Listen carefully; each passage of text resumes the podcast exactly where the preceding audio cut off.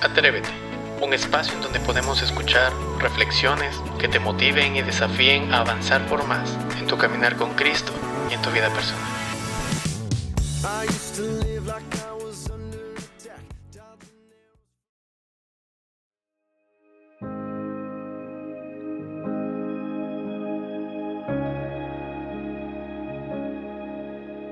Tocando el punto más bajo se apagan las luces y estamos los dos.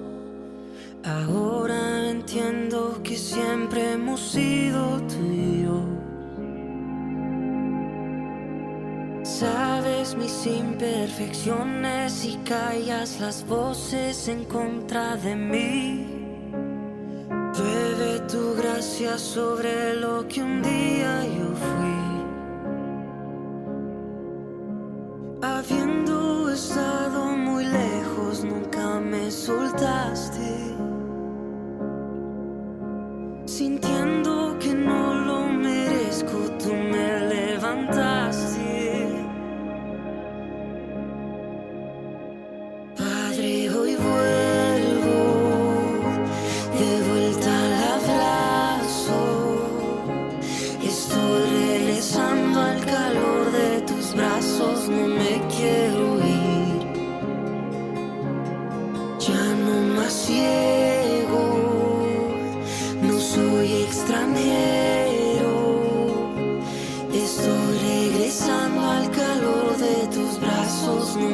quiero ir.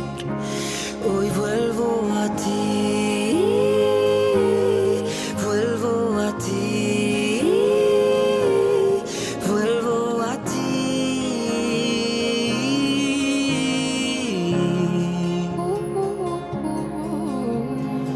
Hoy que me acerco confiado, pegado a tu pecho, te escucho decir, he sido tu hijo aun cuando me perdí. Tu voz trae mi alma a casa, recuerda que no hay nadie que me ame así. Has sido el único que dio todo por mí.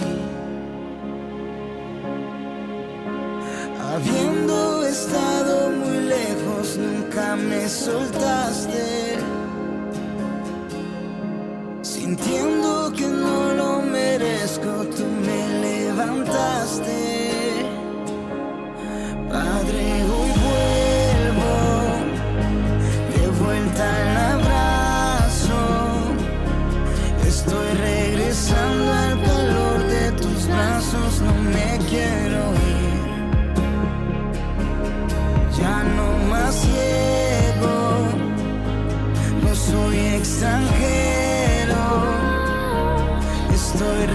Regresando al calor de tus brazos,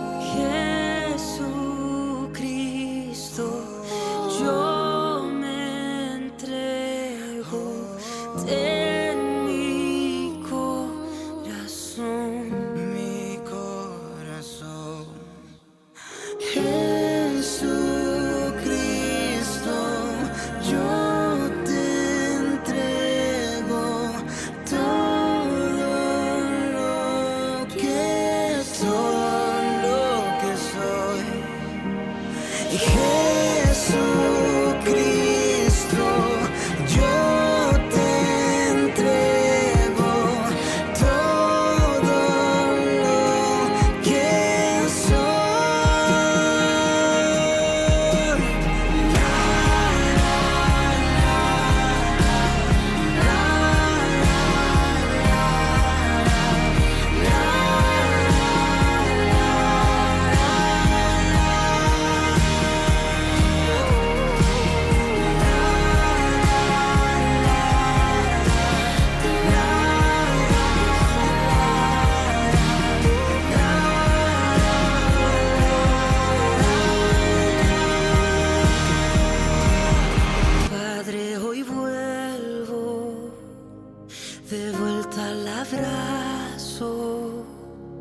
Estoy regresando al calor de tus brazos, no me quiero ir.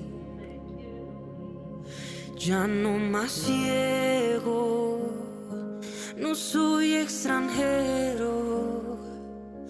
Estoy regresando al calor de tus brazos, no me quiero ir. Hoy vuelvo a ti. Bienvenidos una vez más a Atrévete. Ánimo más apoyo. Sí, es una de las cosas que cada día a las personas en general, incluyendo creyentes y todas las personas son las que necesitamos. Ánimo con apoyo.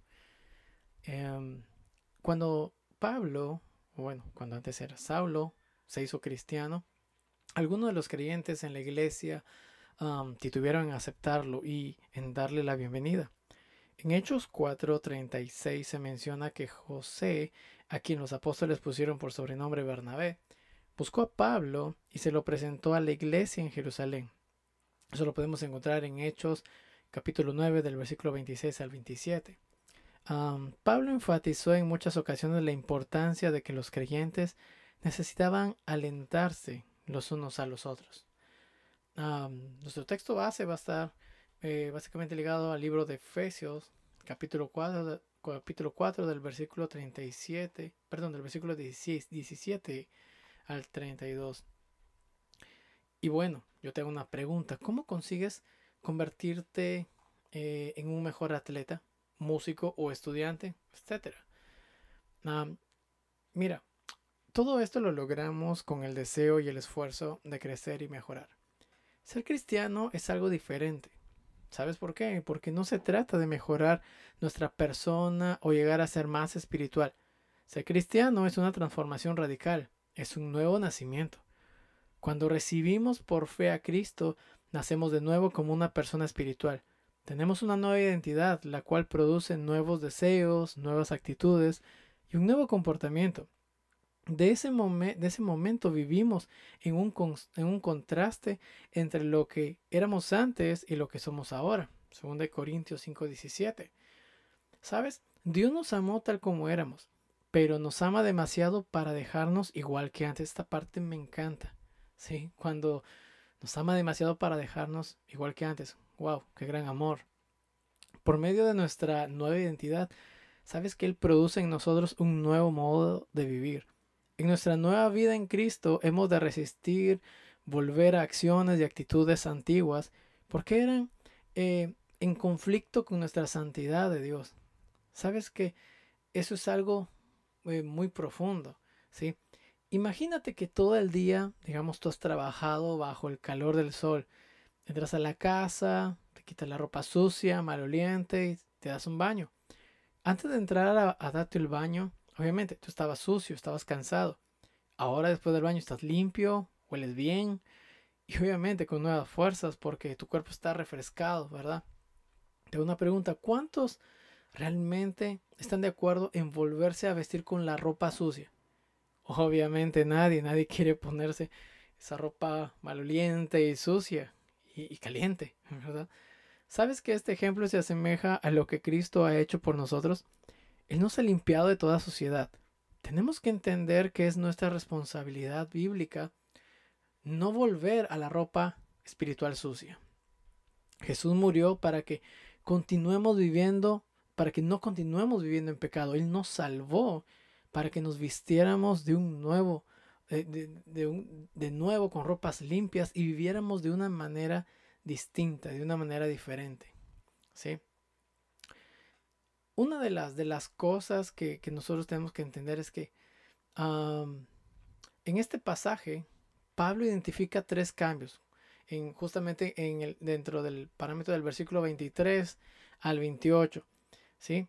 Y, vamos a dividirlo por versículos. ¿sí? Por ejemplo, en el versículo 25 vamos a ver la parte positiva y negativa. Por ejemplo, lo negativo, no mentir.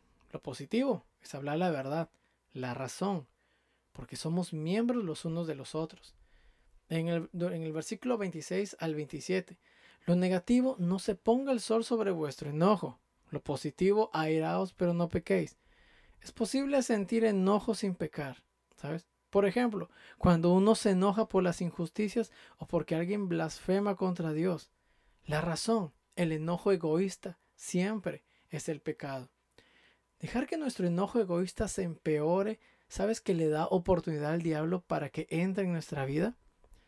En el versículo 18, lo negativo es no hurtar, lo positivo, trabajar honestamente. La razón, no solo hemos de velar por nuestras propias necesidades, sino también por las necesidades de los otros. A través del trabajo honesto podemos compartir con cualquier persona que esté en necesidad. Nuestro crecimiento en, parecernos a Cristo, te voy a ser honesto, no es fácil. Y el cambio no se manifiesta de inmediato. Ojo con esto.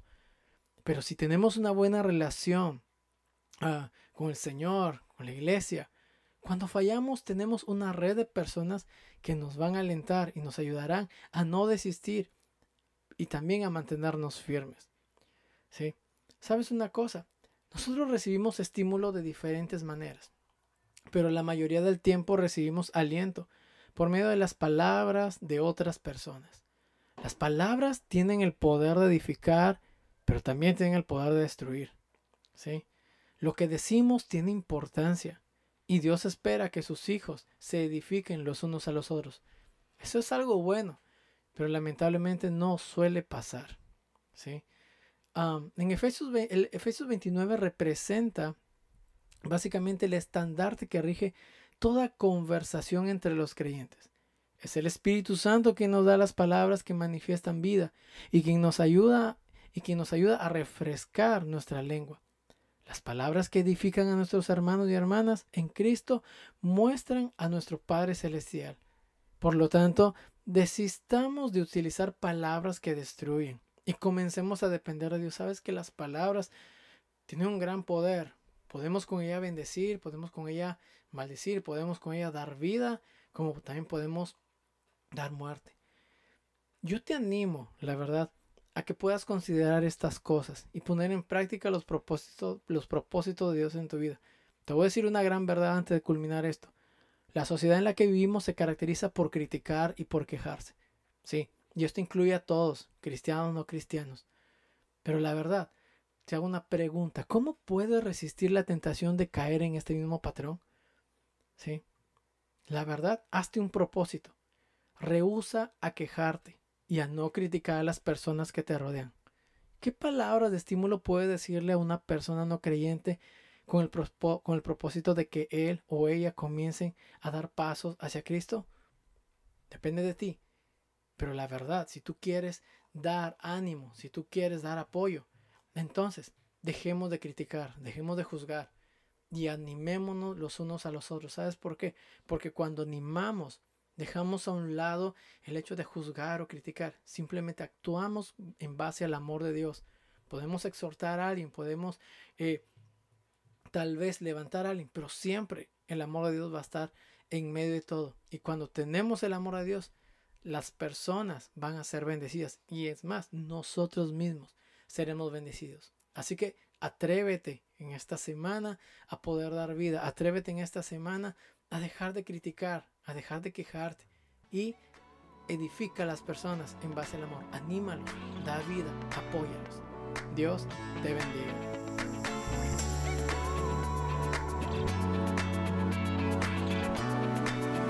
Te invitamos a que puedas compartir este mensaje con tus conocidos, esperando que sea de edificación para sus vidas. Nos vemos hasta la siguiente edición. Dios te bendiga.